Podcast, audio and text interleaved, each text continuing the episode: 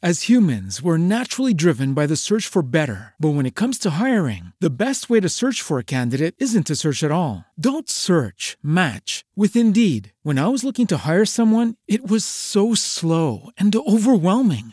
I wish I had used Indeed. If you need to hire, you need Indeed. Indeed is your matching and hiring platform with over 350 million global monthly visitors, according to Indeed data, and a matching engine that helps you find quality candidates fast. Ditch the busy work. Use Indeed for scheduling, screening, and messaging so you can connect with candidates faster. And Indeed doesn't just help you hire faster. 93% of employers agree Indeed delivers the highest quality matches compared to other job sites, according to a recent Indeed survey. And listeners of this show will get a $75 sponsored job credit to get your jobs more visibility at Indeed.com slash podcast. That's Indeed.com slash podcast. Terms and conditions apply.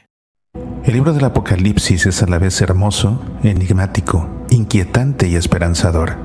Sus páginas atraen a muchos e intimidan a otros más. Sin embargo, el Apocalipsis es palabra de Dios y como tal, es un libro con un mensaje de bendición.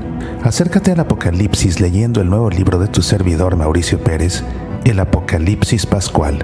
Contiene un análisis bíblico y una reflexión catequética de cada uno de los pasajes del Apocalipsis que escuchamos en la Santa Misa en el tiempo de Pascua. El Apocalipsis Pascual, disponible en Kindle. Descarga el ebook en Amazon o léelo gratis con tu suscripción a Kindle Unlimited. El Apocalipsis Pascual. Medita, aprende, apasionate por nuestra fe.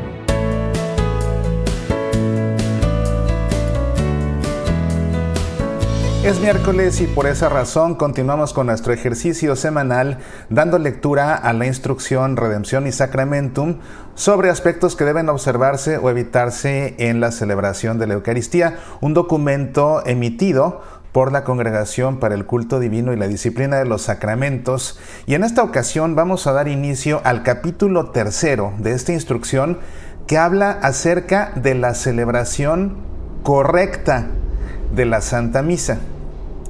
La primera parte nos habla sobre la materia de la Santísima Eucaristía y ese es el tema de este programa. Vamos pues a dar lectura, son los numerales 48 al 50.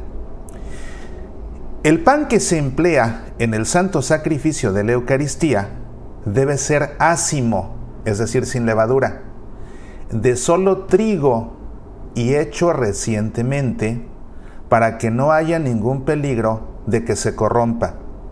Por consiguiente, no puede constituir la materia válida para la realización del sacrificio y del sacramento eucarístico el pan elaborado con otras sustancias, aunque sean cereales, ni aquel que lleva mezcla de una sustancia diversa del trigo. Pensemos un poquito de miel o de azúcar en tal cantidad que según la valoración común no se puede llamar pan de trigo.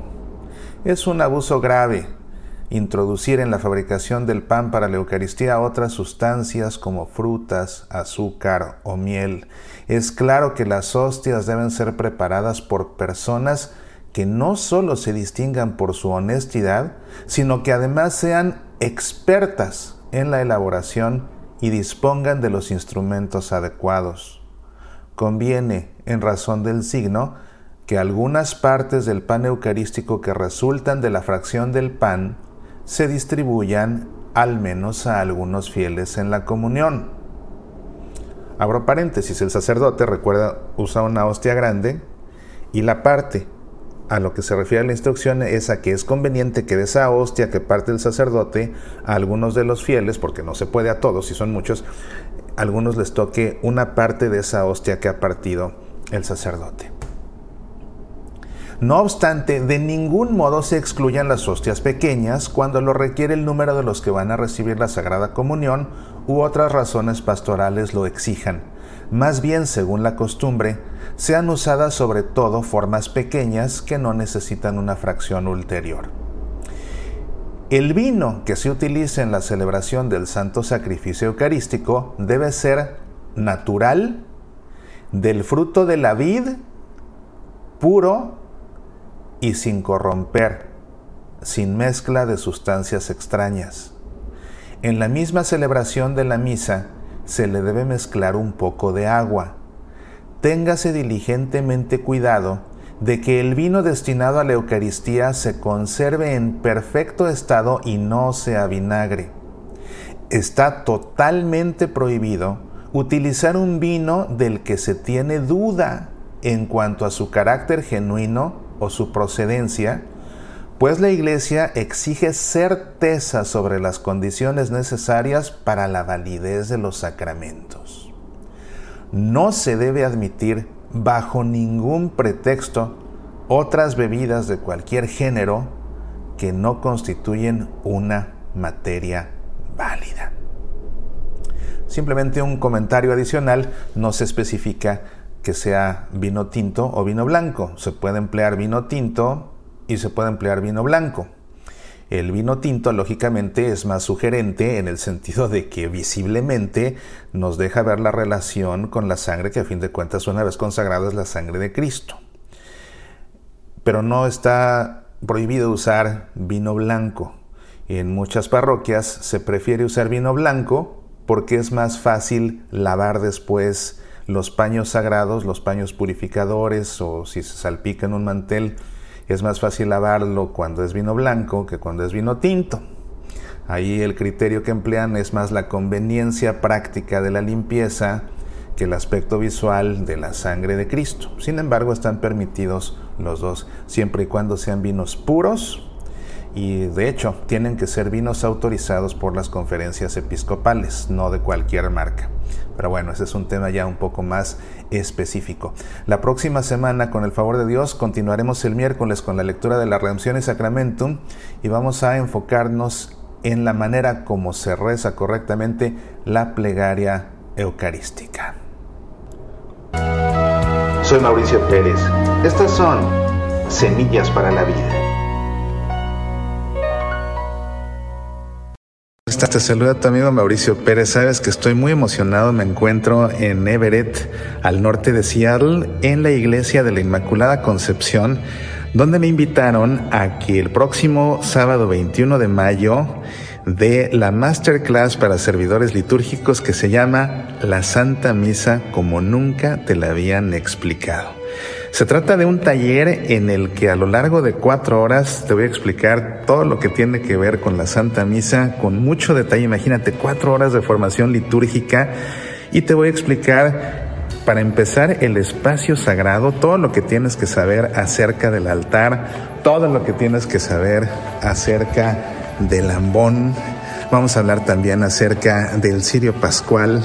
Vamos a hablar de la fuente bautismal y por supuesto que vamos a desmenuzar la liturgia de la palabra, vamos a explicar cómo se proclama la palabra de Dios desde el ambón, acerca de los salmos, acerca de la segunda lectura, acerca del Evangelio, acerca de la homilía, Vamos también a hablar, por supuesto, de la liturgia eucarística, de principio a fin, todo lo que se hace, todo lo que significa, las diferentes partes. Vamos a hablar de los gestos, de las posturas que asumimos en la misa todos, qué significan y por qué. La pregunta constante a lo largo de todo este taller va a ser, ¿y esta norma, y este rito, y este gesto, y esta expresión, qué nos quiere hacer sentir? Porque a fin de cuentas, la Santa Misa celebra el sacramento de la Eucaristía y los sacramentos son signos sensibles del Cristo al que no podemos ver, pero al que sí podemos percibir con nuestros sentidos. Y todo en la misa está dispuesto precisamente para hacer de ella una experiencia sensible de Dios, de manera que ¿Qué nos quiere hacer sentir? Cada parte de la misa, cada norma litúrgica, cada rúbrica que aparece en el misal, lo que hacemos, lo que decimos, nuestros silencios, nuestras posturas, nuestros gestos, todo tiene un porqué y todo nos quiere hacer sentir de alguna forma la presencia de Dios en nuestra vida. No te lo pierdas, es sábado 21 de mayo de las 11 de la mañana hasta las 4 de la tarde y mira, la verdad es que vale tanto la pena que aun si no vives en Seattle, yo haría planes para tomar un viaje y venir a tomar esta masterclass que en verdad valdrá muchísimo la pena. La Santa Misa como nunca te la habían explicado. Además, la entrada es libre. Eso sí, es un curso solo para mayores de 16 años. Acá te esperamos. Apasionate por nuestra fe. As humans, we're naturally driven by the search for better. But when it comes to hiring, the best way to search for a candidate isn't to search at all. Don't search, match with Indeed. When I was looking to hire someone, it was so slow and overwhelming. I wish I had used Indeed. If you need to hire, you need Indeed. Indeed is your matching and hiring platform with over 350 million global monthly visitors, according to Indeed data, and a matching engine that helps you find quality candidates fast. Ditch the busy work. Use Indeed for scheduling, screening, and messaging so you can connect with candidates faster. And Indeed doesn't just help you hire faster. 93% of employers agree Indeed delivers the highest quality matches compared to other job sites, according to a recent Indeed survey. And listeners of this show will get a $75 sponsored job credit to get your jobs more visibility at Indeed.com slash podcast. That's Indeed.com slash podcast. Terms and conditions apply.